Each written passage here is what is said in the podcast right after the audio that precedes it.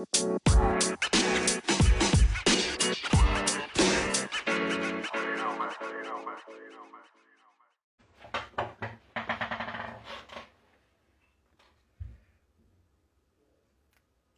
noite, boa noite. Bem-vindos mais um PC, Diálogos e Afetos. É... Na noite de hoje a gente vai conversar sobre a psicologia e o contexto político atual, com a psicóloga e mestra em psicologia institucional, Lívia, Lívia Helmer. Logo menos ela está entrando. E antes dela entrar, eu queria lembrar vocês que a gente está com a campanha no Após. Se você puder e quiser colaborar com esse projeto, você pode estar tá indo lá no link que vai estar tá na descrição e conhecer mais um pouco dessa campanha, se você puder ajudar. No mais, aqui.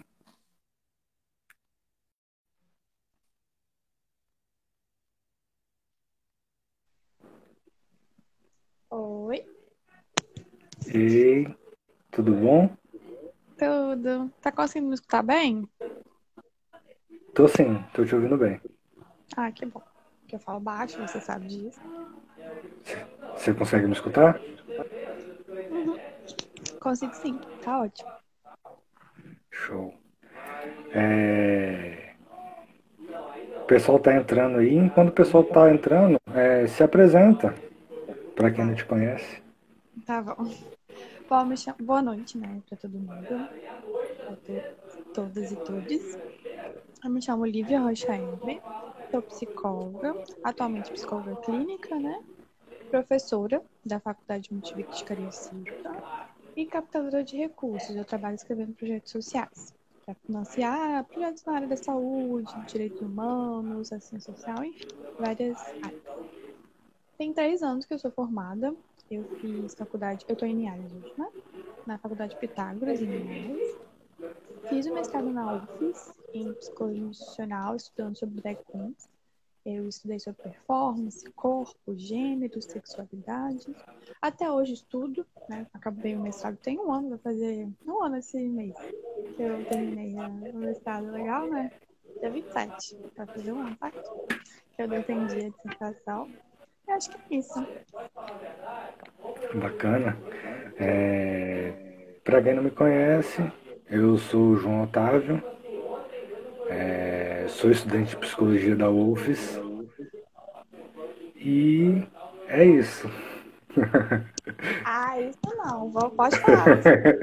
Os grupos de estudo que você participa, são científicos só isso? É. é... Eu eu estou fazendo uma iniciação científica sobre masculinidades, mas ela está meio travada porque a gente não teve campo por conta da pandemia, né? É, é agora acabou, é isso. por enquanto é isso. Tem um monte live vamos, vamos melhorar esse time aí. Você faz você E é só isso? Pode continuar, não acabou não. Oxe. É, eu faço esse podcast é, que tem sido feito através das lives aqui no Instagram, né? Quem, quem não conhece, pode pesquisar, é o arroba diálogos e afetos. Tem o Instagram, ele está disponível em todas as plataformas digitais. É, tem no Spotify, no Deezer, no YouTube, no Google Podcast, no Apple Podcast, entre outras plataformas, né? Então você pode ir pela sua plataforma preferida para escutar os outros episódios. Inclusive, eu já tive conversando com a Liv aqui uma outra vez sobre o SUS, né? É, foi uma conversa bem interessante e ela está já disponível lá para todos que, que quiserem escutar. É, eu, junto com alguns amigos meus, eu coordeno e, e, é, eu acho que coordenar talvez seja a palavra certa. A gente toma conta, né? Tá, tá à frente do projeto Masculinidades, que é um grupo terapêutico de homens. que acontece todas as. Todas não, quinzenalmente às quartas-feiras. Inclusive amanhã a gente tem encontro. E se você é homem, e homem em toda a sua grande é, proporção, sabe? É, é, não importa gênero, não importa identidade, não importa nada. Se, se você se identifica como homem, você é super bem-vindo e acolhido no nosso grupo. O grupo começa às 9 horas e vai até umas 11, né? E é, aí sim, agora é isso. Ah, agora a gente pode conversar. Tem muita live bacana, assim, do João aqui no perfil dele. Vários assim, temas muito interessantes, com pessoas convidadas é, com propriedade, né? Tem uma troca muito interessante, então vale a pena conferir as lives. As produções que, que você faz são muito pertinentes, então vamos tá? Raco.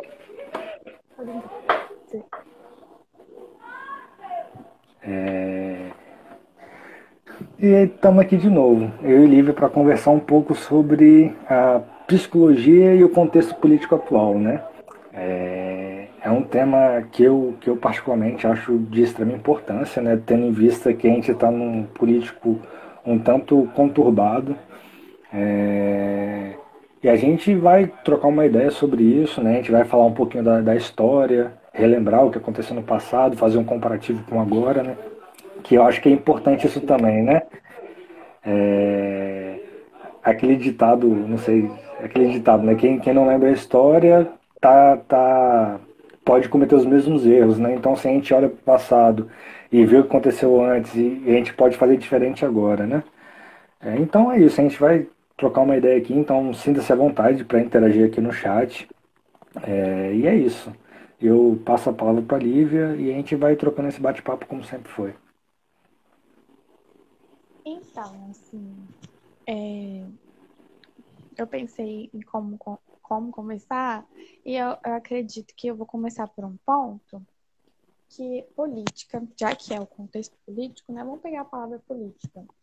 A política, ela não, não é partidarismo, né? Então, eu acho muito importante a gente começar, porque eu acredito que algumas pessoas, quando leram, né, a, o título da live, pode assimilar, até porque a política no Brasil, né, o que entendemos como política é muito partidário. Então, assim, vamos lá é, quando a gente fala de psicologia, quando a gente fala de política, a gente não está falando de partido, a gente não está falando de levantar, levantar uma bandeira e falar PT, PSDB, PSL, PCdoB e etc. Não é isso. A política, ela se estende além disso. Ela tem a sua conotação, ou seja, o seu entendimento a partir de partidos. A democracia no país entre as democracia que a gente está vivendo, é, tem de cunho partidário. Você precisa se afiliar a um partido para você exercer um cargo político. A gente está falando de exercer um cargo político. Né? Vamos falar de exercer a política? O que é exercer a política? É a nossa existência. A nossa vida é política. Isso que, que, que significa? Que o nosso corpo, o nosso modo de vida é político são as nossas relações, o que a gente estabelece é a política, é como a gente se relaciona. Isso é política. Óbvio, né, que essa definição que eu estou falando é bem simplista, né? Tem toda uma trajetória filosófica, política, histórica que explica por que, que a gente é entendido como seres políticos. Né? São correntes filosóficas que falam sobre isso. Mas acho legal a gente começar. O que, que você acha? De falar um pouquinho sobre isso, sobre o que hum. percebe? Eu acho interessante, é, porque de fato, é, é, em geral, a gente tem muito atrelado, quando se fala de política, a atrelar os partidos, né? É, geralmente é sempre nesse sentido que acontece, né? Mas a política, de fato, como você colocou, né, é, é, é a nossa vivência. E como tudo que acontece na, na nossa vida é, se trata de política, né? Se a gente vai no supermercado e, e encontra o arroz 10 reais mais caro, como tem acontecido, é, isso é política. É uma certa política que, que fez é, todo um processo para que esse arroz ficasse mais caro. Né? É, se você vai no posto, no posto e, e, e abastecer o carro e a gasolina está muito cara, é toda uma política que, que, que envolve para que essa gasolina fique mais cara, né? Então a política ela influencia a nossa vida diretamente e a gente age na, na, na quando a gente age na nossa vida, a gente age de uma, uma forma política também, né? Porque é isso, viver é fazer política. É, pensando assim, como você vai falando, num exemplo. Não tem quando a gente fala de política e de convivência? Uhum a gente usa essa palavra, né, em algum momento, política de convivência geralmente é o quê? Quando você estabelece normas sociais de respeito ao outro, do que a gente, entre aspas, chama de bom senso, que tá um pouco difícil de encontrar hoje em dia, tá meio raro, assim, é isso, assim, né? O que é a política de convivência? Quais são as normas sociais atribuídas de respeito, de liberdade, de entendimento do que é o outro, do que é a nossa existência? Isso tudo tem a ver com política. Exercer esse é o que a gente exerce quando a gente, né, tá dentro do aspecto político, né, cultural, assim, do Estado, né?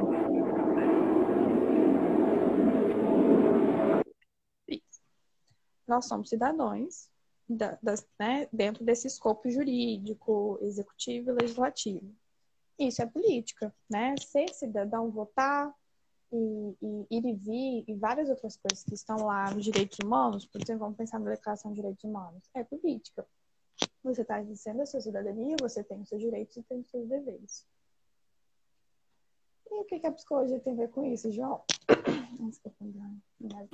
A psicologia tem tudo a ver com isso, porque psicologia é falar de vida, né? E se a vida ela é necessariamente política, né?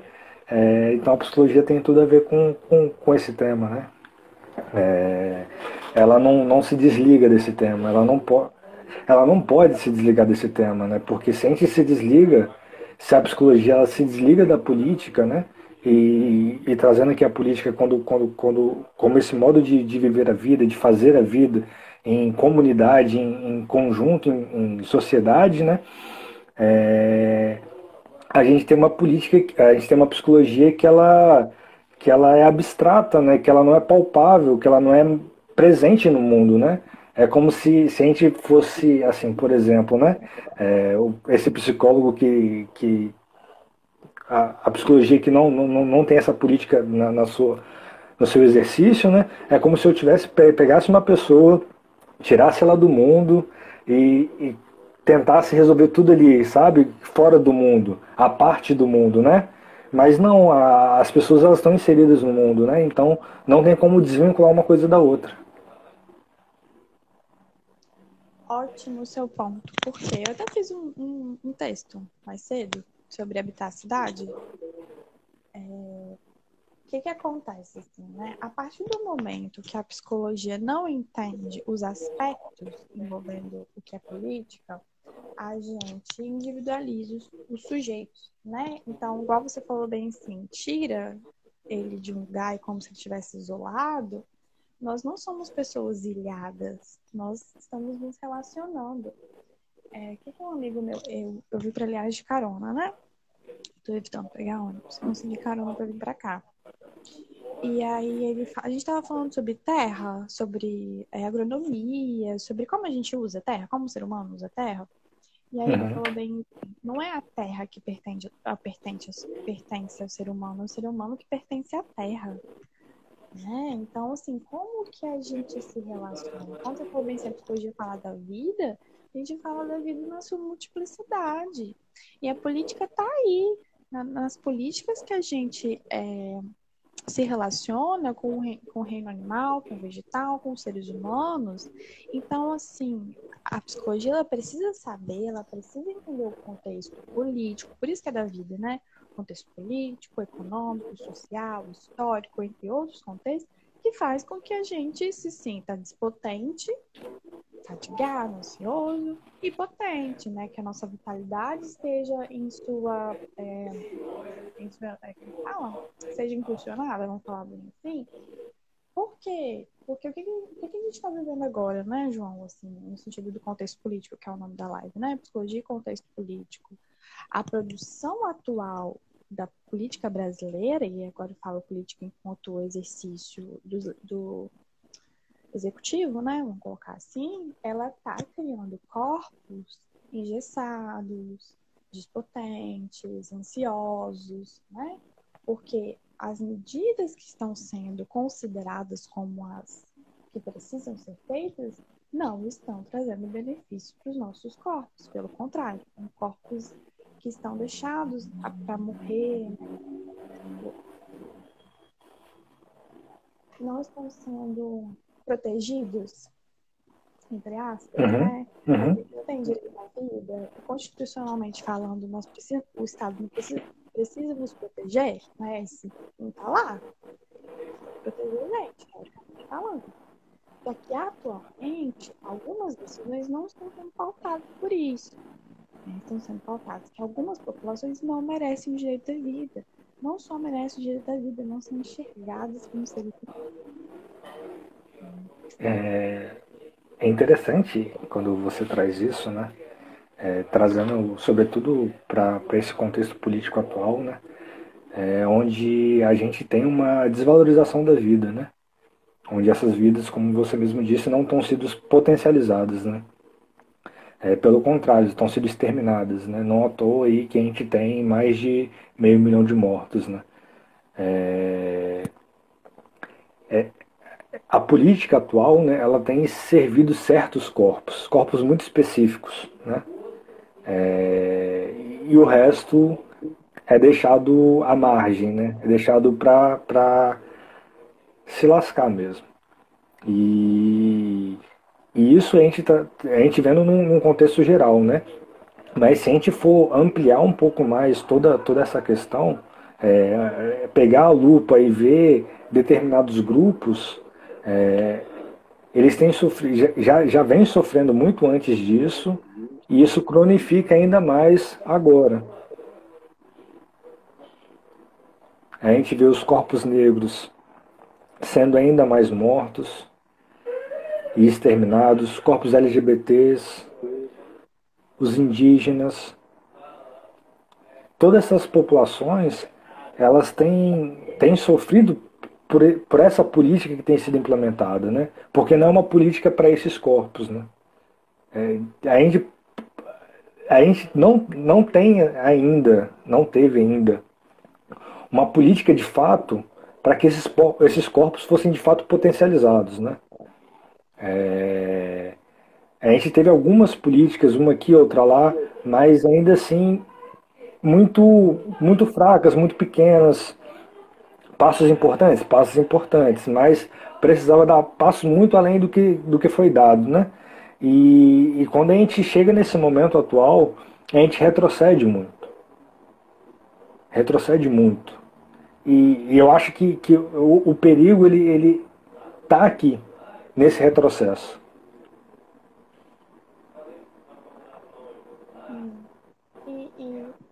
eu fiquei pensando muito nas, nas populações indígenas, né? Quando você está falando, você citou no caso, mas bem no começo da sua fala, eu fiquei pensando, porque assim, não sei se todo mundo acompanhou, mas a gente teve, né, a PL, que agora eu esqueci o nome, não sei se é 404, você lembra o nome certinho?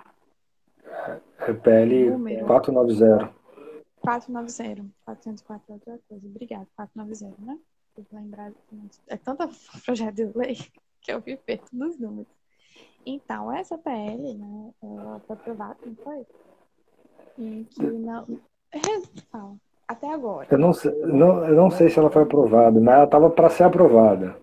Então, ela, ela é, é, isso é importante de explicar. São várias aprovações, né? Não é só uma pessoa que aprova, uma pessoa não. Uma instância que aprova já está aprovada. Tem que passar por várias votações. Por diversas votações. Quero dizer que essa PL, ela tem a, a, a ver com a demarcação das terras indígenas, né? Então, assim, existe uma, uma perspectiva, uma não, várias perspectivas em relação a essa terra, em relação a outras que querem que as terras não sejam demarcadas. Por quê? Latifundiários, né? agropecuária, vários tipos de organizações financeiramente milionárias, que a gente sabe, querem que essas terras sejam dizimadas para plantios e criação de gado e, né, preciso me estender. Acho que entendem mais ou menos como funciona. Isso é muito sério, porque o Brasil mata indígena desde 1500, né? A gente já tem, mais de 500 anos, dizimando a população indígena.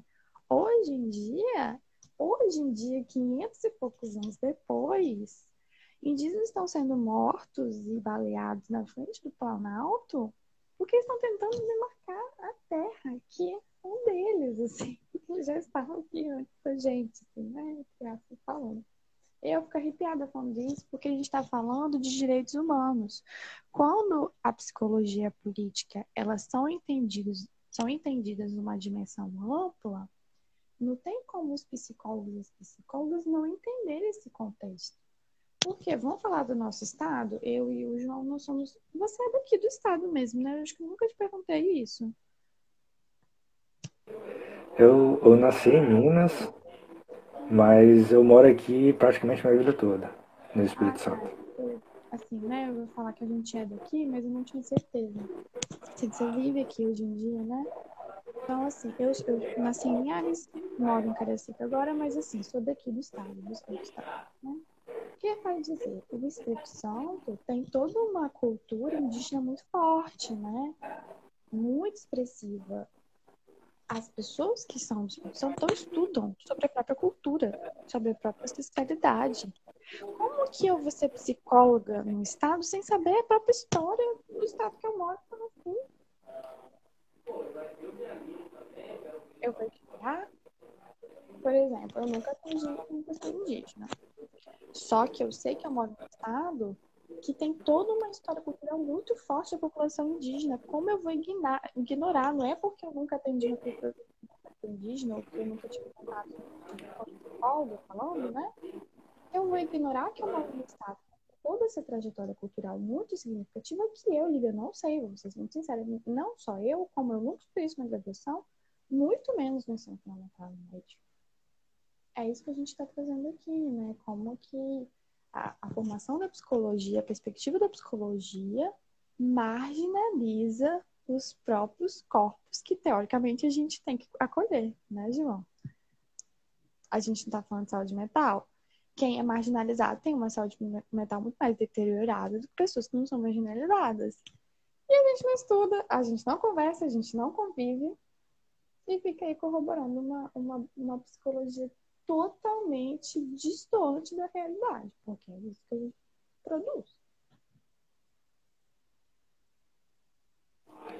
É, de fato, de fato, você traz, trouxe vários, vários pontos importantes, né? É, e, e é alinhado com a questão que você falou dessa, da, da grilagem, né? E de de tentar expropriar essas terras que já são deles, né, porque eles estavam aqui antes da gente, então as terras são deles, a gente que está invadindo, né, mas a gente quer pegar mais, em, mais terras ainda, né. É... Mas a gente, a gente tem um cenário, né, a gente tem a grilagem que vai causar esse desmatamento para tanto para plantação de, de soja quanto para gado, né, para passagem de gado. Então a gente, a gente gera uma seca é, que a gente tem vivenciado por conta disso. E, consequentemente, a gente, vai, a gente pode começar a viver uma crise, elétrica, porque a gente já está com, com, com as hidrelétricas com, com reservatório já em um estado bem, bem crítico. Então, assim, é, a conta de energia vai subir, tudo isso é política, é, novamente, né, tudo isso é política. Né? É um modo que você vai gerir é, no caso, os poderes, os poderes, né? Eles vão gerir o, como é que vai ser o funcionamento, como é que vai ser a distribuição da terra, etc, etc. Isso influencia na gente no final, né? É, pode beneficiar um, um fazendeiro, é, um, um, grande empresário lá, mas quem vai pagar a conta no final vai ser a gente, né? É, porque isso é, isso é nítido. E, e, a, gente, e a gente tem um, um, agravante agora também, né? Porque o presidente sancionou hoje a, a, a privatização da Eletrobras, né? Então, é, é, é muitas notícias. Muitas notícias boas acontecendo no dia de hoje.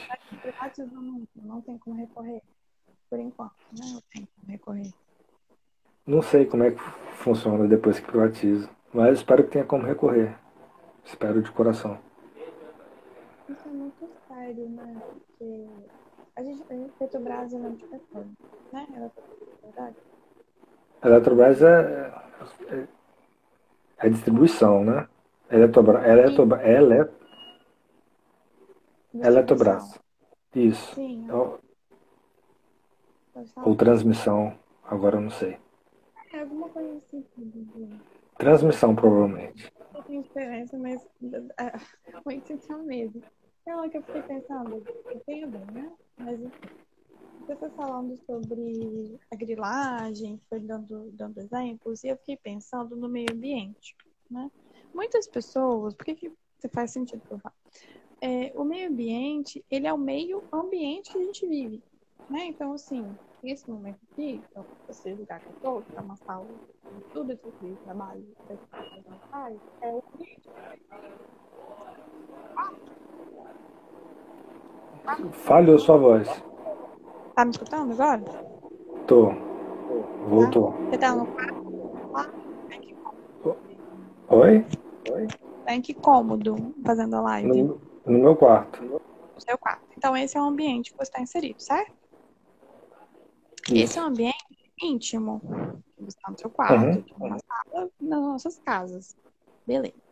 O meio ambiente externo, então a gente sai de casa, vai pra rua, vai pro supermercado, etc e tal. Qual é, que, que ponto que eu tô chegando? Eu fui, olha só, eu fui numa conferência municipal de meio ambiente em 2014, isso estava no segundo ano da faculdade, né? E aí, isso é muito interessante, muito significativo do que a gente está falando de política, a gente está falando de psicologia. Um dos responsáveis pela conferência me deu um papel para eu marcar o que, que tem a ver com o meio ambiente.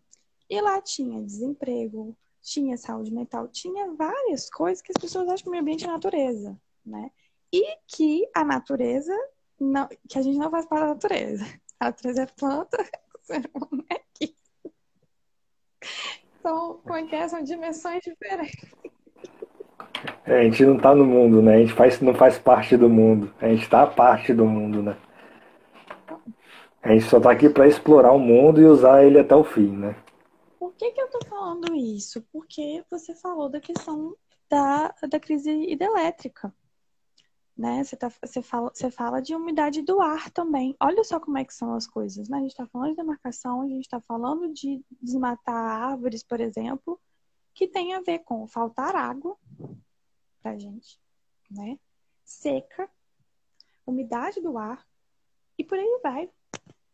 E é isso é muito sério, né, ô João? Porque assim, quando a gente fala de saúde mental, a gente está falando de necessidades básicas que não está não tá sendo cumpridas. A gente está falando de água. Crise hídrica é água. Sabe? Então, assim, como que a psicologia ignora que tem práticas em um meio ambiente, eu vou colocar uma cidade específica, né? Uma cidade específica que aquele contexto são pessoas que estão tá, faltando água. Eu vou exclusivamente olhar alguns pontos da vida da pessoa e esquecer que ela não está sendo hidratada. É uma necessidade fisiológica. Se você não hidratar, você pode morrer de desidratação ou ter qualquer outro tipo de doença psicossomática, etc. Porque você não está tendo água, que água a gente precisa de água para viver para sobreviver. Então, assim, é nesse sentido, a gente nem precisa falar tanta coisa, né? A gente está falando de um básico, a gente está falando de uma necessidade básica, que tem a ver com qual é o papel da psicologia? Problematizar, entender e falar que a gente é responsável. Em que sentido é responsável? Por entender, pelo menos, o contexto que a gente está vivendo. É o mínimo. Né? Não Do tem mínimo. como eu atender uma pessoa. Eu não trabalho na unidade de saúde, tá? Mas vamos supor que eu trabalho numa unidade de saúde. Tem como eu atender uma pessoa em unidade de saúde, fazer, sei lá, análise sobre a família dela, etc e tal, assim, os contextos de, de relacionamentos pessoais que, a, que essa paciente, vamos colocar bem hipotetizando, tá? Vamos falar que essa paciente tem lá suas, suas questões familiares, pessoais, etc. Se a pessoa está não sei quantos dias sem água encanada em casa, passando um sufoco em várias instâncias, e eu vou ignorar isso, eu não vou acionar a rede em relação à defesa civil, por exemplo, a qualquer tipo de, de fala? secretaria, né? Isso que fala. Órgão e secretaria que tem a ver, porque ela pode fazer várias análises sobre a vida dela pessoal. A mulher tá faltando água. A gente parte desse princípio. Faltando água. Isso é muito sério. É, nesse sentido que você fala, né? É, a gente pode ir, ir para além, né? É assim, ah, beleza. Vamos, vamos, vamos, vamos hipoteticar aqui que faltar água vai tipo, é um absurdo, não vai acontecer isso, né? Vamos, vamos, não vai acontecer a falta de água, né? Então, como é que a gente pode pensar de uma outra forma, né? Uma pessoa que ela trabalha, né? Ela tem aí fica duas, três horas no ônibus para ir e para voltar, né? Aí são seis horas só no ônibus, né? E chega um, um paciente para você falando que ah, trazendo várias queixas, né? E e sei lá, né? De, dependendo da queixa que ela traz, uma, uma das possíveis soluções seria não fazer uma atividade física, né? É, para liberar uma endorfina, para dar uma, uma, ajudada, né? É, como algo, algo, algo a se fazer no, no, no, processo, né? Como é que uma pessoa dessa ela vai fazer uma atividade física, né? Em que hora que ela vai fazer essa atividade física? Né? Se a gente não, não, não tratar de mobilidade urbana, se a gente não tratar, tratar de diversas coisas, né? como é que a gente pode, de fato, oferecer um, um, um atendimento, uma escuta e, e consequentemente, um, um, um tratamento para uma pessoa se tem todas essas outras demandas que, que elas precisam ser tratadas antes, né? E isso cabe de uma ordem social, né? Não, é, não é da ordem do indivíduo ali, né? É, vai para além, né? Aí, e, aí, e é por isso que a, que a psicologia ela é política, né? Ela ela está necessariamente atrelada com a vida, né? E a gente precisa entender esses contextos, né? A gente não pode ignorar que ela fica seis horas no ônibus. Esse, isso não pode ser ignorado, né? Isso tem que ser levado em conta, porque é, é a realidade dessa pessoa. Né? A gente não pode tirar ela desse, desse, desse lugar e tratar ela como se fosse é, um, um, caso específico, um indivíduo, como um, como um caso único, um caso é, de, de regra, né? Que você passa uma receitinha para todo mundo que está com, com, com, com aquelas demandas, né? E é muito pelo contrário, né? É, cada, cada pessoa vai ter uma demanda diferente por conta disso, né? Cada pessoa vai ter uma realidade diferente é uma vida diferente, porque vai estar inserido num território diferente, vai estar inserida é, num, em diversos espaços que são diferentes uma das outras, né? E tudo isso faz parte dessa análise, né? A gente não pode ignorar todo esse contexto social e político, né? É, porque, e aí, eu acho importante a gente deixar explícito que quando a gente fala essas, essas coisas, vamos colocar assim, não significa que a psicologia vai dar conta, né? E que vai abraçar o mundo. Porque tem uma ideia, assim, eu fiz um vídeo sobre salvacionismo, não sei se você assistiu, porque eu, quando eu percebo alguns movimentos, eu sinto que as pessoas acham que a psicologia, os próprios psicólogos, tá? Não só as pessoas, mas os próprios psicólogos e as psicólogas que têm uma ideia de salvacionismo. Ah, já vai participar de tudo, a gente vai fazer, acontecer, e fazer, como é que é? Fortalecer os vínculos, aquela coisa. A gente aposta nisso. E a aposta é o convite. Quando a gente faz essa live, é pra gente começar a pensar, ver qual a estratégia. Eu tenho o meu limite, você tem o seu limite, várias pessoas têm os limites. E, estão fora do nosso campo. Né? Então, assim, fala lá no vídeo. Começar a ampliar psicólogos e psicólogas. Entender que a mobilidade humana é essencial. Só se você corroborar se tem essa opção, como a psicologia elitista, branca e heteronormativa e várias outras coisas que eu fiz um post sobre isso também, que fica, que fica isolada mesmo, né, João? Que fica isolada, né? Que, que tenta se isolar do mundo. De pessoa que aí você está atendendo uma classe social que tem dinheiro, considerável para pagar, sei lá, vamos colocar aqui, no mínimo 700 reais. Estou colocando uma sessão, né? 700 reais por mês para por mês, tá? Por sessão não. Tipo assim, vamos considerar, você tem essa opção de entender a psicologia entre uma pessoa que paga 700 reais por mês de terapia ou análise, que a pessoa atende na zona sul do Rio de Janeiro, por exemplo, que tem um carro, entendeu? Tem essa pessoa que tem isso tudo de dinheiro, que não vai faltar água, que pelo contrário, né, é super privilegiada. Essa pessoa, eu não sei quantos por cento da população brasileira sei lá, 3%, 5%. Todas as outras pessoas trabalham 6, 8 horas por dia, recebem um salário mínimo, às vezes. Então, assim, se essa é a maior parte da população brasileira, como eu vou ficar lidando com pessoas. Falei errado. Como eu vou ficar enxergando que as pessoas têm todos os recursos iguais de dinheiro, de locomoção, de saúde, etc. É isso que é o ponto, né? a população que tem o mínimo e o básico é a população mínima. Tem isso também, né? E aí a gente tem também toda uma carga de privilégio. Então, quando você fala de mobilidade urbana, é muito legal, é muito bacana, porque quando, João, que a gente discute mobilidade urbana, quando a gente está falando sobre saúde mental, quando a gente está falando sobre SUS, por exemplo, porque quem é que, que usa o SUS, né? Uma boa parte das pessoas usa o SUS. Não são pessoas que têm dinheiro. Né? Então, esse público que é atendido pelo SUS não são pessoas afortunadas, bem entre aspas. São pessoas que têm recursos que não são tipo, salários altos. Essas pessoas geralmente trabalham aqui 8 horas por dia. Pega, fala, essas pessoas cumprem esses requisitos de realidade você traz. Aí eu vou atender esse, esse, esse povo, assim, um povo no sentido amplo, né, de povo de população? Tem Foucault aqui, não esquece que é por população, mas assim, das pessoas, considerando a mobilidade urbana, saneamento básico, moradia. É, é impossível, impossível a gente descontextualizar isso, né? E eu acho que, que é esse que é o convite da, da nossa conversa, né? É, é, é essa compreensão de que não dá para descolar o, o ser humano da vida. Né? O ser humano ele está na vida e não dá para descolar. Né? A gente precisa de fato é, enxergar né? E, e, e, compreender que essas análises elas são importantes. Né?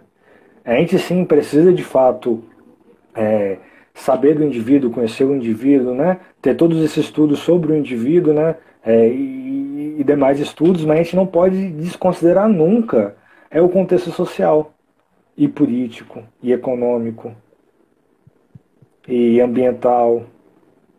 Todo, todos esses contextos, ele, eles estão na vida, né? E o ser humano está ali no meio disso tudo. Ele é um ponto no meio disso tudo, né? É... A gente estava falando antes, eu até anotei aqui, que eu vi o, um, o AD, AD Júnior, que eu sigo ele aqui no Instagram, ele fez uma live, rap, uma live rápida ontem, né?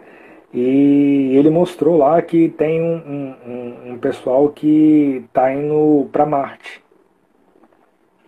Tipo,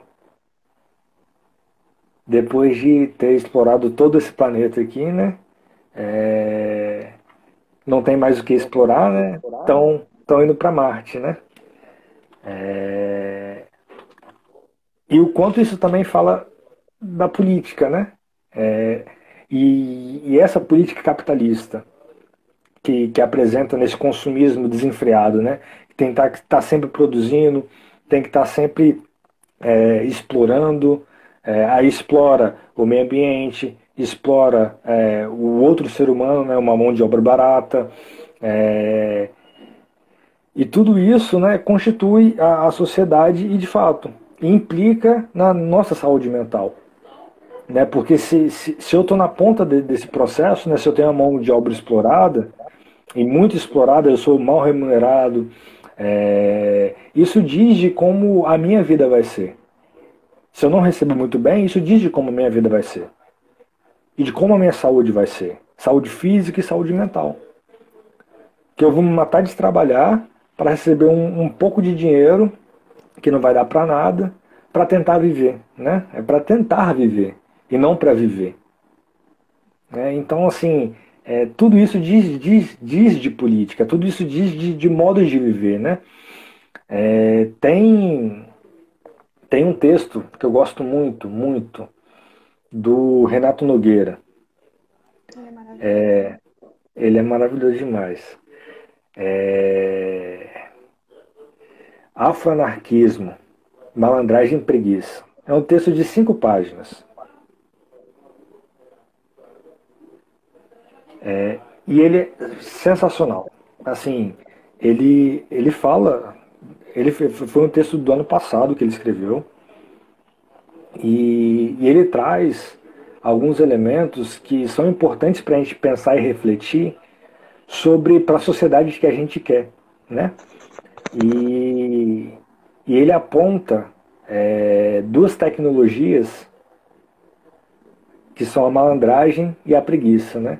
A malandragem, uma tecnologia é, africana, é, e a preguiça, uma tecnologia indígena. Né? É, ele subverte né, essa ideia da malandragem da preguiça, né, como que foi imposto como algo pejorativo, né, e ele transforma isso em tecnologia e, e, e como uma dica de uma possível sociedade que possa funcionar e ser minimamente digna, né? E ele aponta, né, que na, na, na preguiça, né, que tipo assim, a gente nesse modo capitalista de ser, né, a gente está sempre produzindo, sempre fazendo muito, sempre fazendo mais do que o necessário, né?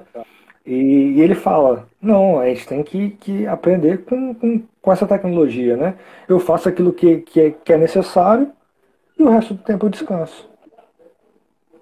Não preciso ir além. E a malandragem, eu esqueci o que ele fala da malandragem agora, mas fica a dica aí para vocês lerem, né? Mas é, é sobre isso, sabe? É, a gente não tem só esse modo de, de viver o mundo, né? É, que a gente está inserido, né? A gente tem outros modos. E se a gente se abrir para esses outros modos, esses outros modos de fazer política, talvez a gente consiga é, um mundo melhor. Não que seja uma solução a, a, curto prazo, né, mas é uma construção, né, uma escolha que a gente faz, né, é uma aposta que a gente faz que a gente vai construir, a gente vai, a gente vai caminhando, a gente vai construindo um mundo melhor. Ai, maravilhoso. É... Eu, você falou tanta coisa legal, assim, bacana mesmo. Vou ler o texto depois. E eu fiquei pensando que escrevi, né? Anotei aqui. É, afroanarquismo digital. Você é digital, João? Que é uma que tá pedindo texto. Abriu. É, que a psicologia se faz no cotidiano, no cotidiano, né? Então, assim, como que se inscreve o nosso cotidiano, sabe? Como que a gente se relaciona? E aí tem a ver tudo que você falou, assim, né? Nessa, igual, no, no, final. Você falou tanta coisa que eu até me perdida aqui. No que, que eu vou falar. Foi muito bom, mas não tem quando você para e pensa assim, tá, você falar o quê? vou pegar o gancho da última fala, tá? Você fala da, da produção, do capitalismo, do, do que nos, nos atravessa. O que, que acontece? É, o sistema econômico é algo muito decisivo nas nossas vidas, justamente porque a gente precisa de dinheiro para comer, né, para fazer várias coisas sem dinheiro no sistema econômico que a gente vive, não tem como sobreviver. Né? Então, assim, a partir desse momento, como o dinheiro é distribuído e visto e relacionado no Brasil? É, esses dias, não sei se você leu, que, é, continuando essa ideia produtivista, né, porque você estava falando sobre do texto do Renato Nogueira. A Noruega, se eu não me engano, fez uma pesquisa sobre diminuir é, a quantidade de dias de trabalho para quatro dias, né, ao invés de cinco. E eu esqueci quantas horas por dia. Se você lembrar, você fala. Mas eu tenho certeza que ao invés de cinco, são, os, são quatro dias. E aí descobriram, isso assim, uma população pequena da pesquisa da amostragem, só para né, também não achar que eles pegaram milhares de noruegueses e fizeram. A gente está falando de uma amostragem pequena, tá? Que a produtividade aumentou, né, que foi, foi mais é, qualificada, enfim, benefícios em diminuir a quantidade de dias de trabalho. Tem um. Ai, desculpa. Tem um, é, um jornalista que eu sigo, é formado jornalista, que ele é podcast, enfim, o nome dele é Pedro Duarte. Depois qualquer coisa eu digito aqui, depois que eu falo. O Pedro falou sobre essa notícia, fez uma postagem e perguntou sobre a realidade do Brasil. Perguntando assim: vocês acham que é possível o Brasil diminuir a carga horária de trabalho, a quantidade de dia, etc? O que, que eu comentei que eu quero trazer aqui? O Brasil é o país escravizado. A Noruega não. A Noruega é um país colonizador. Para eles, desculpa. João? Acho que caiu ou eu caí. Não, pode falar, eu tô escutando. Ah, é porque caiu você pra mim, é por isso que eu, esperei. Deu, não tem quando carrega e desaparece a imagem? Aham. Uhum.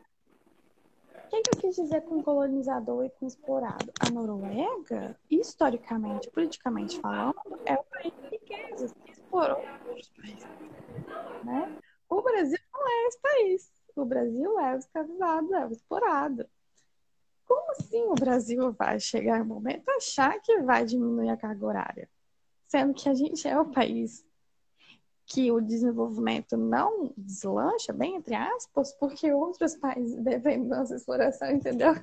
Tipo, Para a Europa, por exemplo, alguns países da Europa conseguir diminuir a carga horária, outras pessoas têm que trabalhar muito para fornecer os vizinhos baratos para essas pessoas.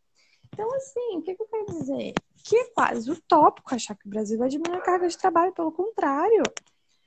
Infelizmente, países que têm uma colonização como o Brasil e uma exploração de trabalho muito grande tendem a ser mais explorados. Porque outros países e outros continentes, agora a América Latina em relação à é, América do Norte, o continente europeu, né, que são os grandes colonizadores precisam da gente desse jeito. Senão eles não enriquecem do jeito que eles querem. Né? Não vão deixar de ser ricos. Mas o que, que eu quero dizer? Que é, a história do Brasil é a história de escravidão. Escravidão não, João. Como é que é o nome que fala hoje em dia? Que. Escrav... Você, você Escravização.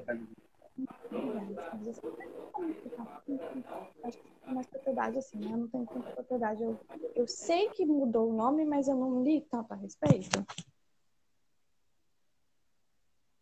E, e de fato, aí de novo, né? Assim, né? É, de fato, é, esses países só conseguem fazer isso, né? É, só são ricos e só conseguem mudar essas coisas porque tem outros outros países que estão fazendo esse trabalho que, que não está sendo feito lá, né?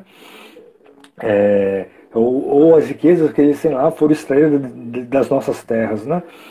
E, e nesse sentido, e nesse sentido, eu acho que a gente consegue pensar, né? A gente tem, a gente tem aqui, aqui no Brasil, né, foi um país que foi escravizado, né?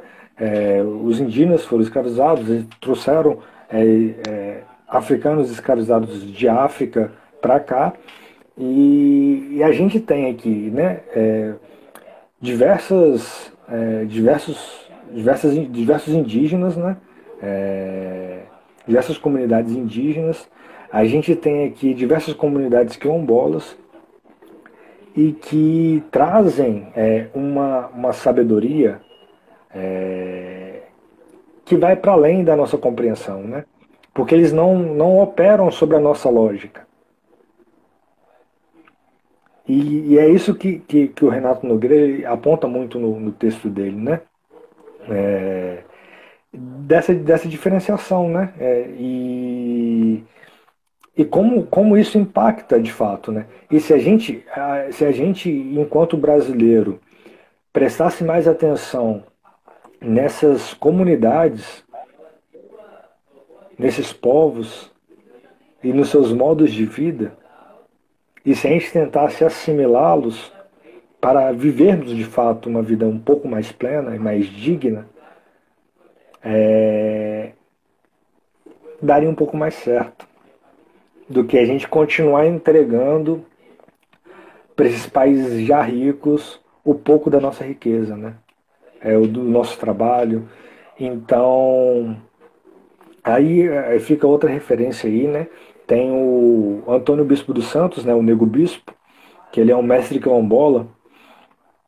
E ele tem um livro que, que é sensacional também, né? Que ele vai fazendo vários parâmetros, né? Entre é, a cosmovisão eurocristã, né? e uma cosmovisão afropindorâmica, né? E ele vai fazendo vários paralelos, né? Que eu acho que também é importante a gente refletir sobre isso, né? Porque a, a, a, no, aí no caso eu trago aqui a religião também é um ponto importante é, no contexto político da sociedade, né? Não à toa que a gente tem é, a gente mora num, num país majoritariamente cristão, né? E a gente vê a influência clara de, dessa maioria cristã é nas nossas leis, no Estado que é laico, que não deveria acontecer, né? Então, eu faço paralelo muito louco. Eu estava falando de uma coisa, falei de outra agora, mas é isso. É... É, um dia o Brasil foi lá e falou assim: olha, uma, uma hora vai. Uma hora. Nunca foi. É, essa, eu te interrompi, eu, eu tive a sensação que eu tinha terminado, não? Não, terminei, tava terminando. Ah, ah foi mal. Não, tranquilo, esquenta a cabeça não. É, e, e a gente vê a influência da, da, das leis, né, justa nesse processo, né, de, desse cristianismo é, invadindo um, um, espaço que não, não, não deveria ser dele, né?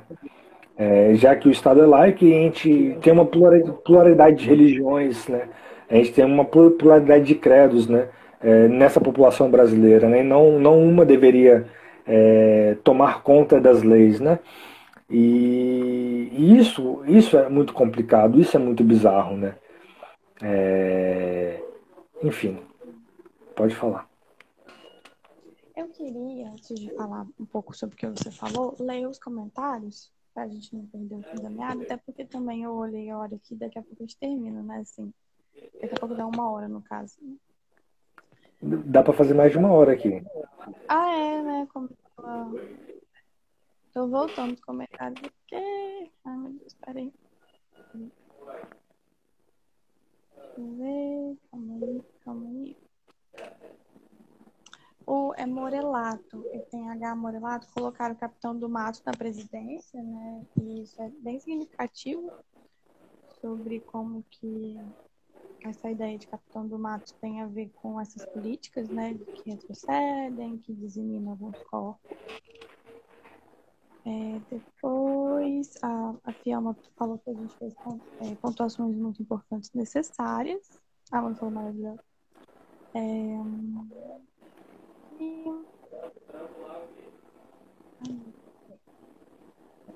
A Amanda falou que é um menino, mas também muito negligenciado quando a gente estava falando sobre saneamento básico, água, né? Sobre esses assuntos. É uma coisa complicada, né? Você mexe uma coisa e depois. a vida da, da pessoa que, que fica tentando mexer sem não consegue, é, não é fácil. A Chama falou algumas coisas importantes. Então, ela fala bem assim: não há saúde individual, desconsiderando o contexto e a saúde coletiva importantíssimo.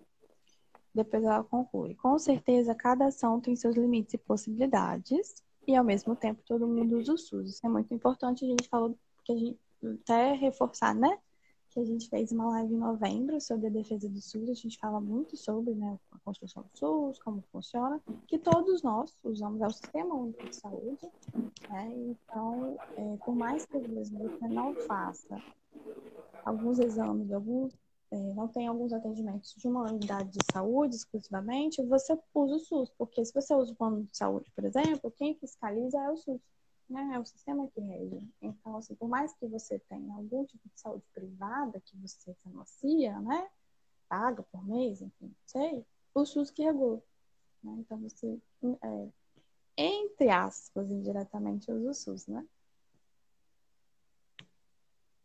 Bom, aí elas comentaram sobre o texto, né, que você falou. E eu acho que acabou. Se eu, se eu cortei alguma coisa por você me fala, tá? Ah, tá. A firma conclui algumas coisas bem assim, que a história de apagamento de povos de culturas diferentes da europeia, né? Considera, é, considero isso muito potente, adotarmos outras referências, outras narrativas, e finalizou. Você estava falando sobre. Agora perdi.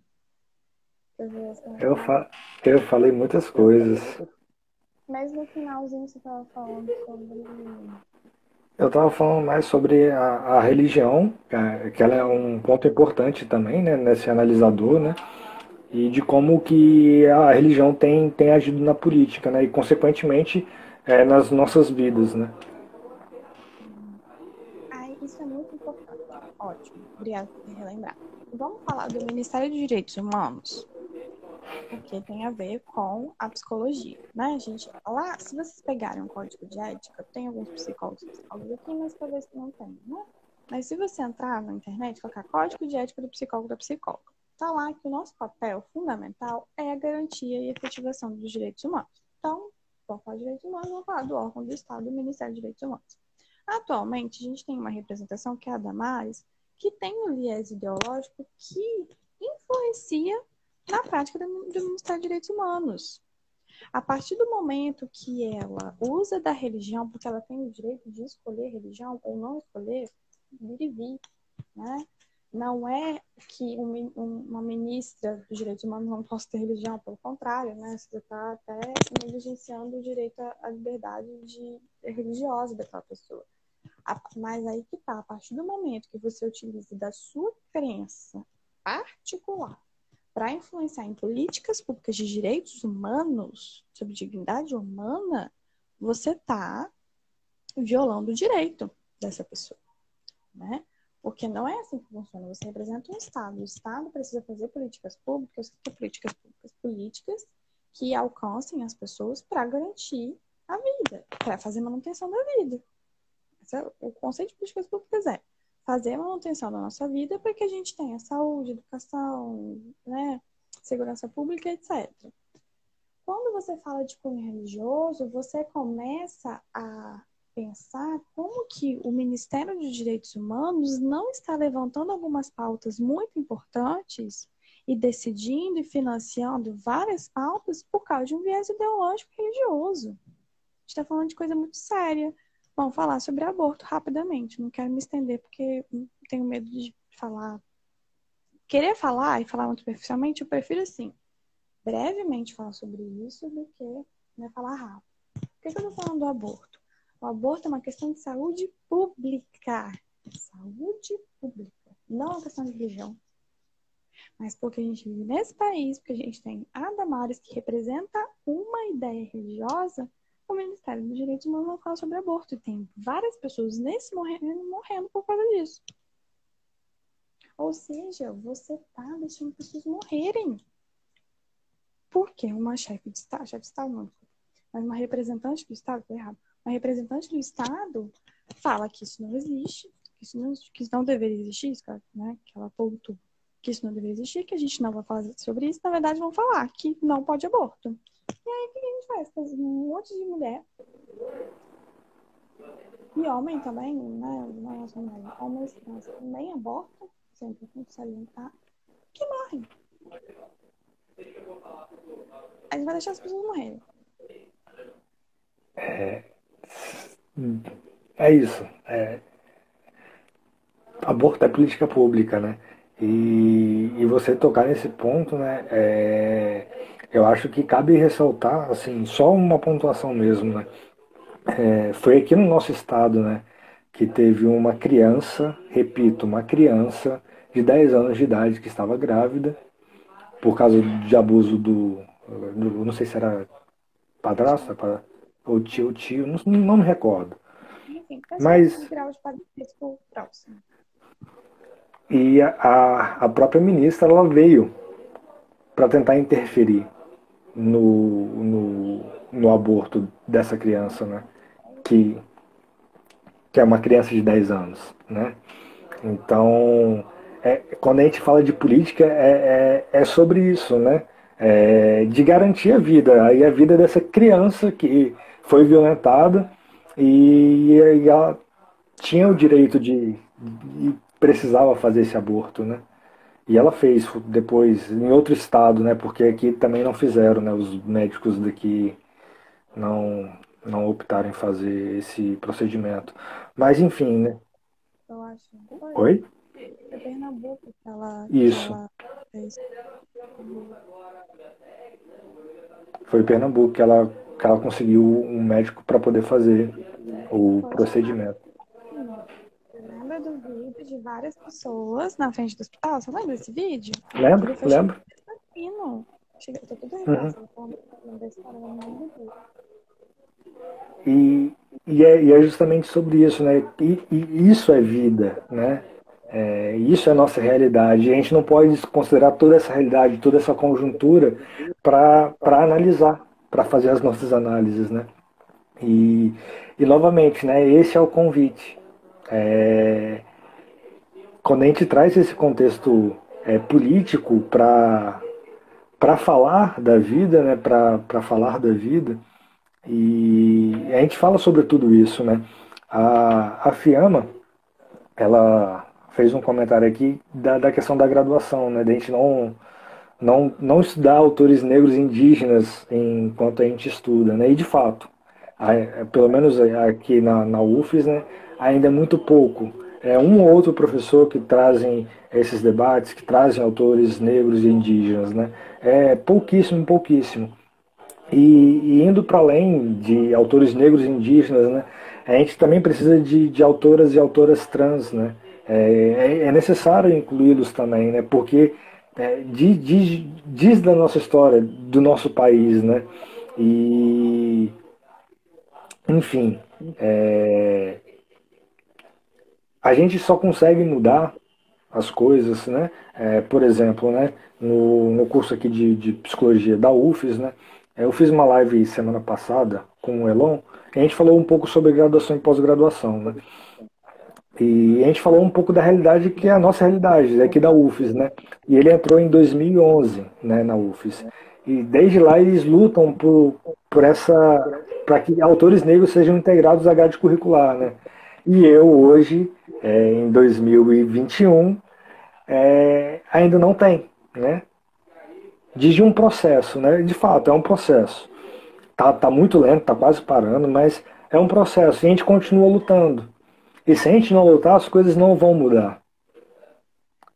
E a gente, a gente enquanto psicólogos, eu enquanto futuro psicólogo aqui, né, e demais profissões, né, é, que, que tem é, essa, essa, digamos assim, produção do, do saber, né, é, não que a gente produza o saber, mas a gente está nesse lugar, né? De que se a gente fala, tem um peso muito, muito grande.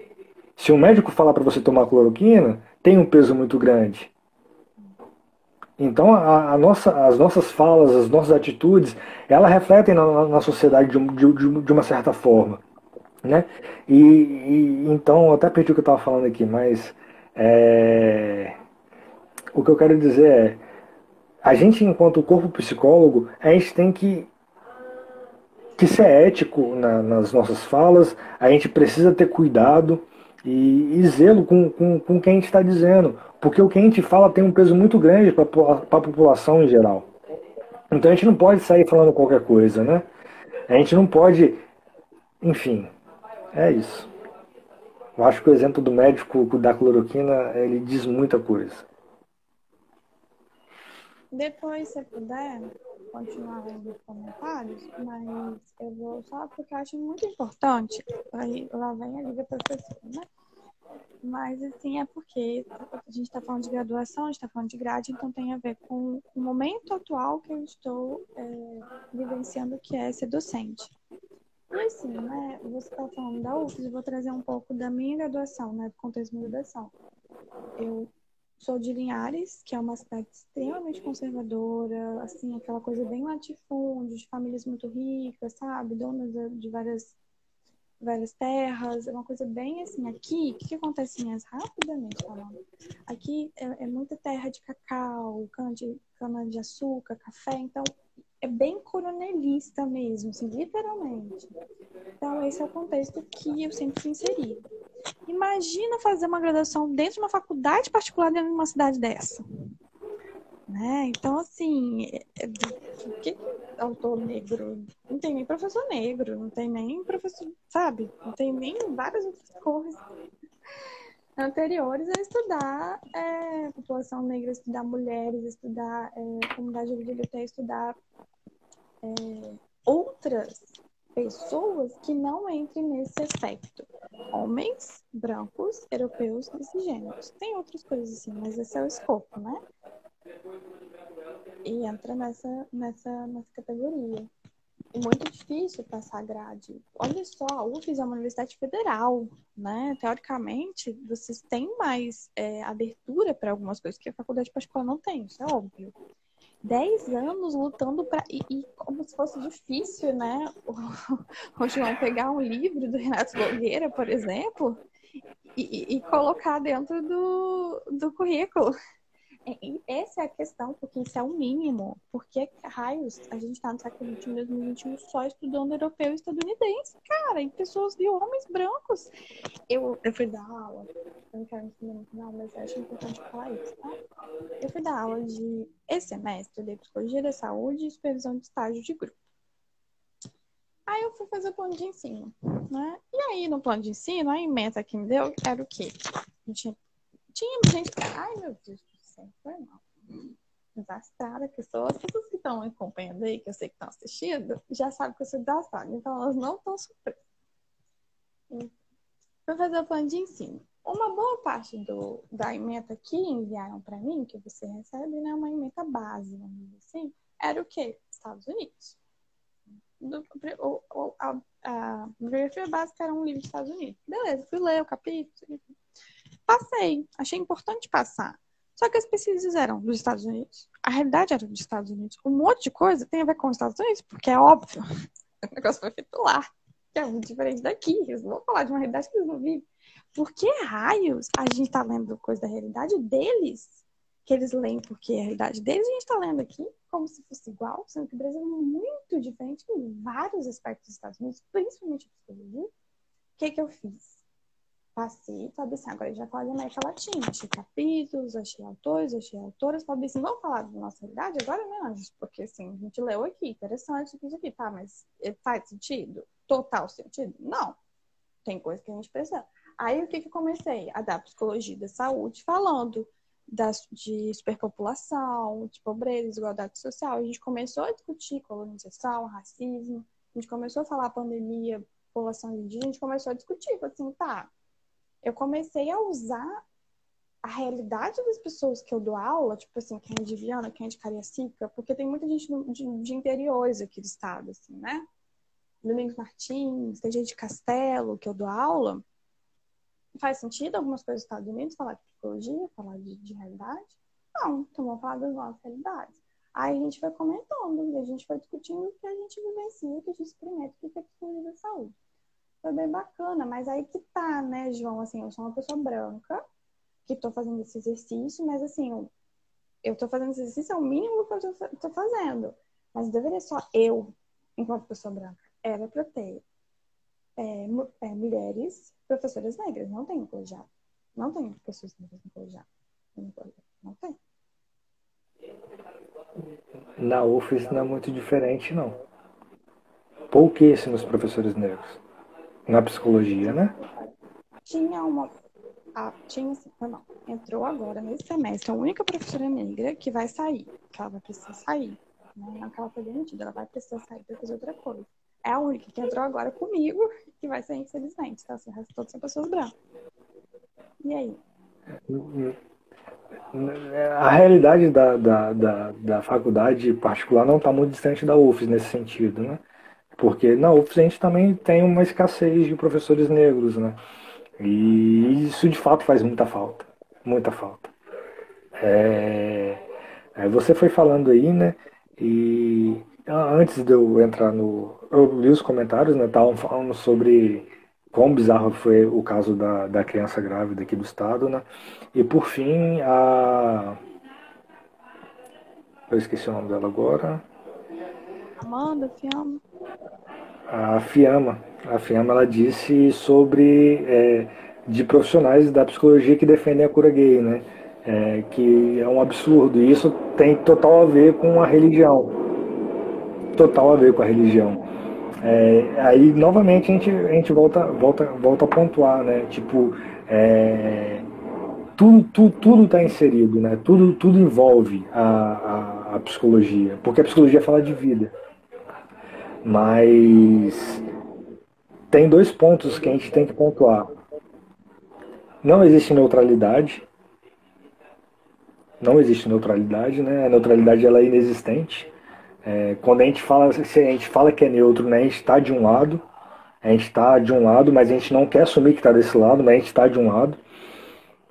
E outro ponto importante é que é, a gente não pode é, fazer com que as nossas crenças pessoais elas vão para a clínica, né? vão para a nossa atuação, como, for, como é o, o caso de, desses, desses psicólogos que defendem a cura gay. Né? que são pessoas que são cristãs, que acham que isso é pecado, que isso é errado, que isso é desvio e que tentam fazer uma promover uma cura em cima disso. Completamente errado, antiético, né? Então, a gente, são, acho que esses dois pontos que são muito importantes a gente frisar é, e frisar bem. E você foi falando e me remeteu, né? Tipo assim, porque, tá, eu sou um homem negro, mesmo que seja um homem negro de pele clara, eu continuo sendo um homem negro, que estou fazendo um curso de psicologia na UFES, que é um curso é, criado para brancos, feito por brancos, é, tudo branco, parede branca, chão branco, quadro branco, professor branco, autor branco, branco, branco. Eu não me enxergo nesse curso. E a gente, tem, a gente vive num país onde a população ela é majoritariamente negra. E a gente fala de uma psicologia branca. E, e, e, eu acho que esse é o ponto. E, e o que você traz, é, a gente, tá, tudo isso tem a ver com política, mas a gente entra um pouco mais numa questão mais de, de, de, de grade de curso, né, de, de estudo, de universidade, de faculdade, é, de entendimento de mundo, onde a gente continua é, consumindo dessa, dessa Europa, de, dessa, desses Estados Unidos, sendo que a gente tem toda uma América Latina, a gente tem todo um Brasil que produz e produz muita coisa boa, produz muito conhecimento bom. E a gente simplesmente ignora. A gente sabe fazer psicologia brasileira. A gente tem conhecimento sobre psicologia brasileira. Mas a gente continua repetindo nas graduações sobre uma psicologia europeia, sobre uma psicologia estadunidense. Né? E isso também diz de um projeto político, né? Porque para quem está sendo essa, para quem está sendo, sendo essa psicologia, né? Ela está a serviço de quem? É só ver a grade. Quem está na grade? Quem são os professores? Isso quer dizer, isso é, é, é uma política né? Porque isso, isso diz claramente para mim que pessoas como eu, porque eu não me vejo no meu curso, poucas vezes algum, algum outro professor, assim como você, que você faz, algum outro traz, traz esses debates. Então, é, eu, eu, eu entendo, quando eu estou nessa graduação, eu entendo que, a, que, a, que as pessoas que são iguais a mim não têm direito à saúde mental.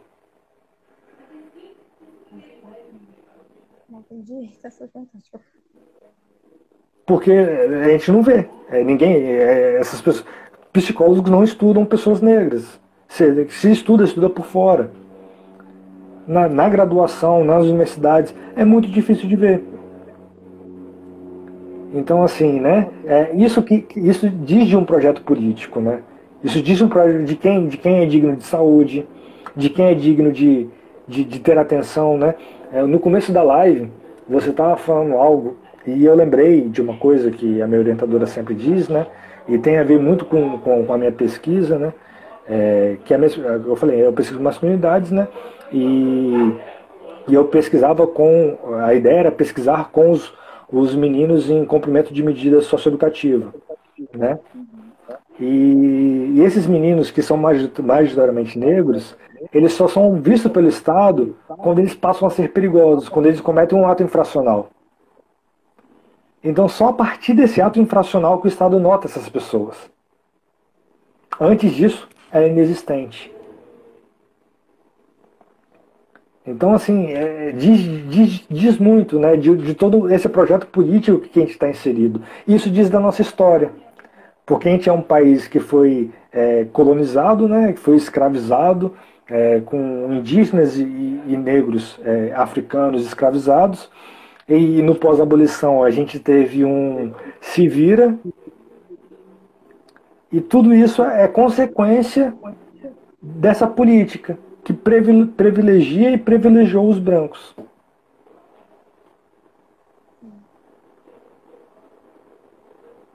E, e, e, é exatamente essa a importância da live, hoje, contexto político. Como que, que. Você falou um ponto muito importante que eu costumo discutir, né? A psicologia está servindo para quem? Para quê? Quais são as nossas atuações? Está atingindo quem? Entendeu? Vai continuar atingindo população branca e rica, porque a criação, esse é importante, a criação da psicologia é para isso. A, a, se você pegar a história da psicologia, foi para a elite brasileira e ainda é.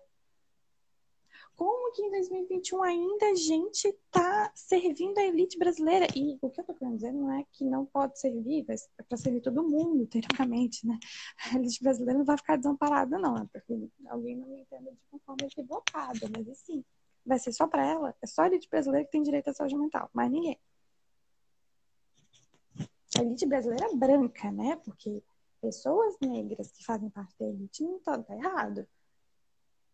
Né? Não pode. Assim, a pessoa negra pode ter muito dinheiro. É visto como se. Né? Tem toda uma questão de que quando alguém que é negro mostra o contra-cheque, alguma coisa tem posses, vamos dizer assim, afortunada, porque, assim, nessas palavras, não pode. Não pode uma pessoa negra ter uma é, fortuna. Então, assim, é muito sério, é muito importante, é muito persistente a gente falar como a psicologia está servindo, como ela é feita, como ela é produzida e como ela é pensada. Ela ainda é restrita a uma psicologia clínica, há uma psicologia individualizada que esquece do coletivo, esquece, ignora as relações sociais, ignora que a gente está vivendo. Eu fui falar, nem sei que horas são, mas assim, tá dando pra ir, né? É, eu fiz uma live esses dias sobre transtornos mentais e pressões estéticas. Transtornos mentais, não, desculpa, transtornos alimentares. Transtornos mentais, foi mal, gente. Transtornos mentais eu vou falar amanhã. já tá, né, confundindo. É tão acostumado, olha como é que a gente é acostumado a falar de transtornos mentais, né? Eu foi a primeira vez, não sei se você já falou sobre isso, João, não lembro, assim, se você já abordou em algum momento, alguma live sobre transtorno alimentar, você já, já fez? Ou não, né? Então já coloca aí a sementinha pra você chamar alguém. O que que eu falei nessa live? A gente, tá falando sobre, a gente tava falando sobre transtorno alimentar, certo? Quando a gente fala de transtorno alimentar, a gente fala de alimento. Como que eu vou falar de transtorno alimentar sem considerar que mais de 100 milhões de brasileiros estão com insegurança alimentar, que em sete dias da semana tem dia que não tem comida na mesa. Eu podia estar bonitinha lá com o meu DSM do lado, falando de transtorno alimentar, como se relaciona, como pode tratar, tratar com psiquiatra, tratar com psicólogo, com nutricionista, com nutriólogo, um bonitinho a gente estava falando sobre isso, né? A gente estava falando de como que pode tratar, quais são os sintomas, tudo isso. Aí eu vou considerar que meio, meio metade da população brasileira não tem comida na mesa em alguns dias da semana. É isso que a gente está falando, entendeu? Psicologia contexto político é entender que você não pode falar de um transtorno alimentar, você não pode entender a alimentação, desconsiderando que você vive num país que a metade da população brasileira não tem comida dentro de casa nos dias da semana, não tem comida, não é? Não, não tem legume, carne de vez em quando, não tem comida. Passa o dia com fome. Então é sobre isso, assim, né? nesse contexto. É... Insegurança alimentar, né? É o nome bonito para fome. Esse toma de vigor eu tô indignada, o Brasil tá lascado. o Brasil, literalmente, o Brasil tá lascado. É...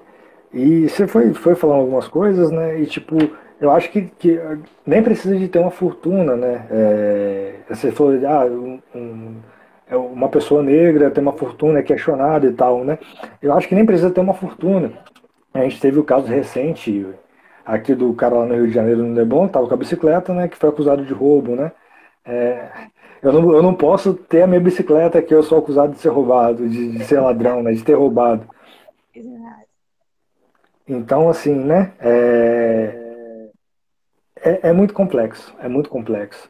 E falar de psicologia é isso, é falar de tudo isso, é falar da vida, dessa vida que é complexa, que é, dessa vida que é, que é multifacetada, né? E eu vi um comentário aqui é, falando de de racismo, né, que tem profissionais de psicologia que, é, que relatos, né, que de profissionais de psicologia que falou que, que o paciente veio com caso de racismo e o, o psicólogo falou que era alucinação, né? É, e isso de fato acontece, né? Como, como, como, como, um psicólogo ele vai vai estar tá atuando no Brasil sem ter uma noção básica do que é o racismo, né? já que metade da população é negra, metade da população sofre racismo. É, e a gente pode ir para tantos ismos aí, né? É, que, e fobias, né? LGBT, LGBTfobia, gordofobia, etc, etc. Né? É, a gente não pode desconsiderar nada disso. Não dá para desconsiderar isso.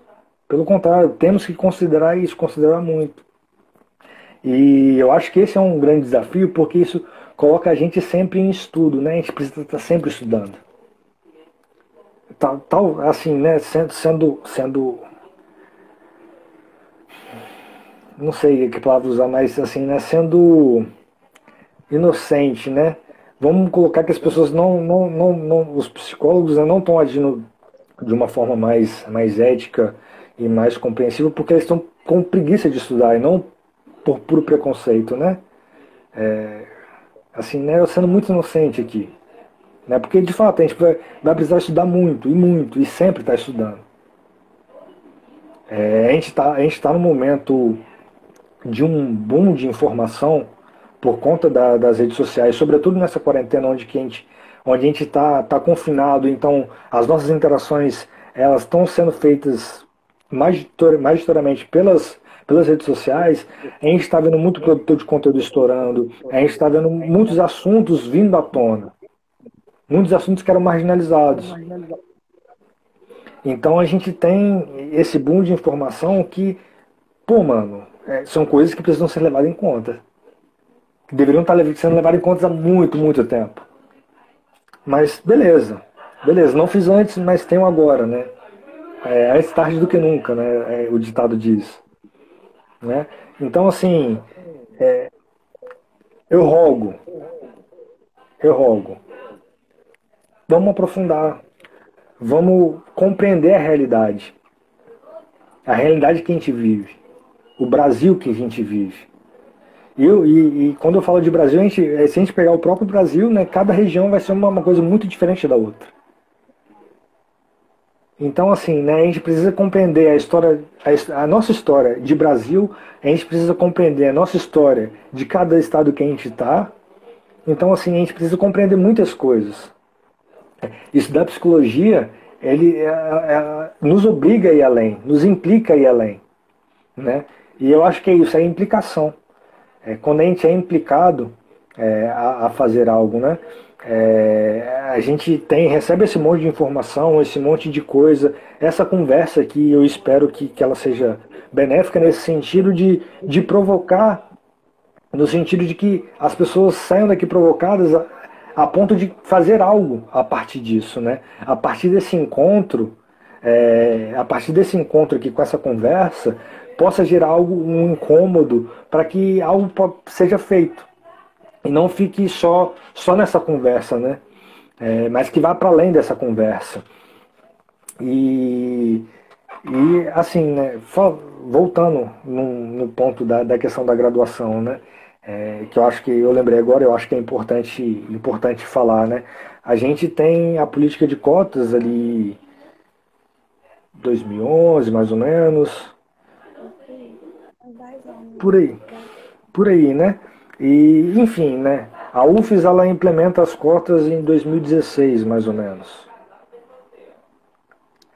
É, mas eu, eu, quero ir para além disso, né? para além da, das cotas para a entrada dos, dos, dos estudantes. É, a gente também tem as cotas para concurso público, né? E até então, nos departamentos de psicologia, que aqui no, na UF são dois departamentos, né? É, nenhum deles abriu concurso com cotas. Nenhum deles abriu concurso com cotas para professor efetivo. Então isso continua dizendo de uma certa produção, né? de um certo privilégio e dessa manutenção desse privilégio. O curso continua sendo para pessoas brancas, feita por brancos, com autores brancos. Né? É, a gente, tem uma, a gente te, te, teve a oportunidade de ter uma política de inclusão, é, de uma certa psicologia que de deveria olhar para essas questões todas, e esse próprio curso ele não, ele não, não aderiu é, essa política para que tem, tivesse professores negros é, atuando nesse curso, né? Então é, é, algo bem complicado, né? É, assim, né? Isso diz de como que as coisas são, são, são regidas, né? É muito importante assim que você está falando, João, porque é, ah, eu tô, eu tô lendo os comentários também. A, Le, a Le, é Letícia que fala, Letícia mesmo. Isso. vou só aproveitar porque ela falou isso agora. Eu li antes, que a gente estava falando sobre insegurança, insegurança alimentar, e ela falou uma coisa muito interessante, né? É um nome, não sei se ela falou o nome bonito, se você puder mexer aí nos comentários, pra ver agora. que ela falou, para nutricídio. Né? Isso é muito importante, assim, existe o um nutricídio, né? Existem políticas feitas para que pessoas não tenham comida, não tenham direito a se alimentar e várias outras formas. Lembra da história da ração em São Paulo, Dória? Você lembra dessa história? Que ele pegou um condensado, não é ração, ração, tá, gente? Mas assim, é, colocaram um título de ração, ele pegou um condensado de comida, assim, não sei nem dizer o que ele fez, mas assim, para distribuir uma coisa absurda. É absurdo, se quiserem colocar lá dólar ração, vai aparecer no Google, porque gerou muita, muita discussão em cima disso. Mas assim, eu acho que dá pra gente encerrar, né? Pra ficar exaustivo também, mas eu queria encerrar, pelo menos pela minha parte, né? Mas se quiser continuar, não tem problema. É falando sobre com quem que a gente conversa. Dentro desse aspecto, né? Como que a psicologia conversa, com quem que a gente conversa. Esses dias eu estava participando assisti, na verdade, né? Não participei. Assisti uma live com adolescentes do Espírito Santo que fizeram é, um projeto chamativo 027, muito interessante. Eles se organizaram, pelo que eu vi, assim, o perfil do público que estava nesse projeto são adolescentes periféricos, né? Fizeram propostas e estavam conversando com gestores de governo. A Jaqueline, que é a vice-coordenadora estava, a Nara Borgo, que é a secretária estadual de Direitos Humanos, e eu esqueci o nome dele, que Fábio, que é o presidente da CIEDS. Rapidinho, CIEDS é um, uma organização de sociedade civil de projetos sociais, né, de várias áreas. E eles fizeram propostas. Cara, isso é muito difícil de ver, muito raro. Foi a primeira vez que eu vi de uma forma mais. Isso foi pelo YouTube, tá?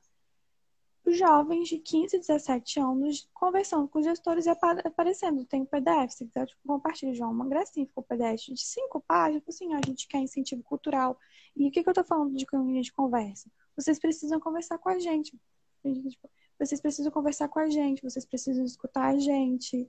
Vocês precisam entender as nossas necessidades. Eles falando bem assim. Vocês precisam entender as nossas necessidades, que a gente precisa de cultura, precisa de acessibilidade, precisa que ah, isso é muito importante estar falando de produção de conteúdo por causa da quarentena, vocês precisam deixar a gente produzir nossos próprios conteúdos. A psicologia tem muito disso, tá? A psicologia é produzida muito para adulto. Muito raro a gente conversar com adolescente com criança. A gente é muito centralizada ao adulto, muito, nem idoso. Nossa psicologia é totalmente centralizada ao adulto. A gente precisa deixar as crianças e os adolescentes, os idosos e outras populações que são marginalizadas, elas falarem por si. ter autonomia, porque a gente, eu falo a gente como psicólogo, psicóloga, fica tutelando as pessoas, achando que temos o direito de falar por elas. Eu acho que eu quero encerrar com essa, essa parada aí. Joguei a, a no ventilador. É... Eu não queria encerrar, porque a, a conversa está muito boa, mas eu compreendo que a gente precisa encerrar, porque já, já está com uma hora e meia de live já. E fica cansativo para quem está assistindo e para quem vai ver depois, né? Mas, assim, é, eu acho que é isso, né? O convite é esse. É, e é um convite, né? A gente não, não pode obrigar ninguém, né? Mas a gente convida a, a, a fazer essa aposta, a fazer essa aposta de, de escuta que não é a parte da vida, mas de uma escuta que ela é inserida na vida. E quando eu digo na vida, eu falo na nossa vida, no nosso contexto, no nosso redor, no nosso contexto do nosso bairro, da nossa cidade. Né? É compreender tudo isso, todo esse contexto, contexto de, de nosso município, do nosso estado, do nosso país. É compreender como, como a, a religião tem atuado e interfere, é, tem interferido na, nas nossas políticas públicas. É analisar é, como a mobilidade urbana afeta as pessoas, como a falta de saneamento básico afeta. É olhar todas essas conjunturas né? porque o ser humano não está descolado disso. Pelo contrário, ele está completamente inserido nisso. E tudo isso gera efeito nele, gera marcas nele. E esse é o convite. Que vocês botem fé nisso, sabe? De contextualizar a vida. Contextualizar a escuta. Eu acho que é isso. Lívia, muito, muito, muito obrigado. Assim, foi incrível a conversa, assim. Superou todas as minhas expectativas. É, eu gostei muito e, assim, por mim a gente continuava conversando aqui mais três horas, muito tranquilo, porque tá muito bom mesmo, tá muito gostoso, assim, passou muito rápido, nem parece que ter uma hora e meia que a gente tá aqui. É... Então eu te agradeço de coração por você ter aceitado o convite de novo. É, foi uma, uma conversa muito boa. Espero que as pessoas tenham gostado bastante. Agradeço cada um que esteve aqui acompanhando a gente, interagindo com a gente pelo chat. E é isso. Se você quiser fazer suas palavras finais e despedidas. A Isabela, que eu não sei se você viu que ela falou encerrar, não. Gente, é que eu tô morrendo de fome. que eu não consegui jantar antes da live tô sem janta, gente. Meu cabelo, minha, é porque eu tô escutando barulho da minha barriga. Né? Que bom. Mas ela tá aqui roncando. Se não aguentar por menos mais de 30 minutos, mas daqui a pouco eu vou ficar assim, ó, falecendo. Tipo, a gente tá falando de alimentação, de segurança alimentar. Minha filha, você tá precisando comer, senão você não aguenta em pé. da realidade aí, gente, pra gente dar contraída. Mas assim, eu quero agradecer muito, João. Você, assim, super parceiro é o seu convite, é a segunda vez que a gente faz live, eu sempre te acompanho, vejo suas lives, acho muito importante o que você faz, a proposta. Acho muito legal a nossa parceria e o poder compartilhar nossas experiências, né, nossos conhecimentos. Quero agradecer a todo mundo, principalmente a Fiamma e a Amanda, que super participaram, adorei as participações, contribuições. Peço desculpa porque a gente não deu conta de ler todos os comentários. Mas eu lia, não sei se você conseguia, João, eu li, assim, né? Não, não passou despercebido, só não consegui comentar sobre. E a Letícia também, que participou, e outras pessoas que, que foram comentando. E vocês ficaram, né? A live aí desde que começou ficou nesse ritmo de oito, nove, nove integrantes desde o começo. A gente falando uma hora e meia aqui, esse povo escutando, participando. Olha, resistência aí, né? Muito obrigada por conseguir escutar a gente uma hora e meia. Chocada. Quantas pessoas conseguem manter tanta atenção assim, durante tanto tempo. Acho louvável, inclusive. E aí eu quero agradecer, estou muito feliz, essa live foi muito importante, é muito fluido falar com você, fazer essa live, né, e ter essa, essa oportunidade. Estamos prontos para a próxima live, para outras experiências também. Mais para frente fazer alguma coisa presencial, né, com segurança, com se quiser, eu tô morando agora em Cariacica, a gente pode usar máscara, usar UFs, né? Voltar a habitar. Eu super top voltar a habitar UFs e fazer alguma coisa ao vivo com distanciamento. Assim, acho ótimo a gente voltar a habitar de forma segura, né? Respeitando o distanciamento. E fazer algumas coisas, assim, em algum momento, quando a situação estiver mais tranquila. Você que sabe. Estou à disposição. É, de fato, a, a, ideia futuramente é de fato fazer essas conversas presencialmente, né? É, e não, não depender mais das lives, né? É, assim, as lives estão sendo importantes, é bem bacana, tem uma interação aqui, mas é, eu te, a princípio eu tenho outras propostas para esse projeto, né? Mas por hora, infelizmente, estamos é, bem devagarzinho. Logo, logo chega a vacina pra gente, é, chega a vacina para nossa idade. Então, acho que, que isso pode facilitar esses encontros de forma presencial, né? É, falar nesse projeto, é, eu quero lembrar aqui, quem não conhece e não está sabendo, para saber agora, né? É, tem uma campanha no Apoia-se que, que eu faço, que eu estou fazendo para de fato financiar esse projeto, né? É, a gente está inserido no, no, no, no, sistema capitalista, né? então o dinheiro é necessário. É, eu produzo esses conteúdos com, com maior amor, com maior carinho, e eu gosto muito, né? Mas o dinheiro também é importante, né? É, então tem uma campanha lá no Apoia, você pode estar colaborando a partir de um real mensal, é, que é uma campanha contínua, né? Então é uma campanha que você colabora por mês. Então você pode estar é, colaborando a partir de um real mensal, ou também você pode estar colaborando via Pix. Né? Eu tenho o Pix, que é o, o a chave Pix é um e-mail, né? que é o psidiálogos e afetos, gmail.com. Vai ficar, essa live vai ficar salva, né? E eu vou colocar na descrição da live também tudo certinho, o link do Apoia-se e, e, a chave Pix, para quem quiser e puder colaborar, né?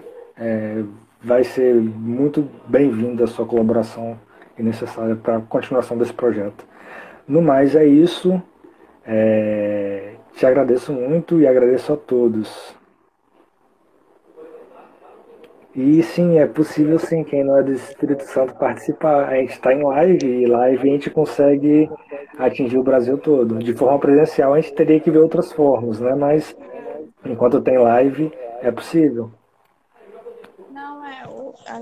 acredito eu, pelo que o João me conta do projeto, né, é que seria misto, né, presencial e online, ter esse recurso de continuar, até para não ficar, já que a gente precisa abranger, a gente está falando de amplitude, para não chega de ficar restrito Espírito Santo. Eu acho que, João, é, é, ter participado aqui de eventos de comunidade deu para refletir muita coisa importante, né?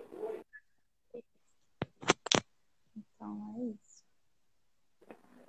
Sim, foi, foi, foi bem bom. É o segundo colóquio que eu participei deles. Ano passado eu também participei. É... Eu nem sei como eu fiquei sabendo, mas eu fiquei sabendo. Eu participei, tipo, foi muito incrível.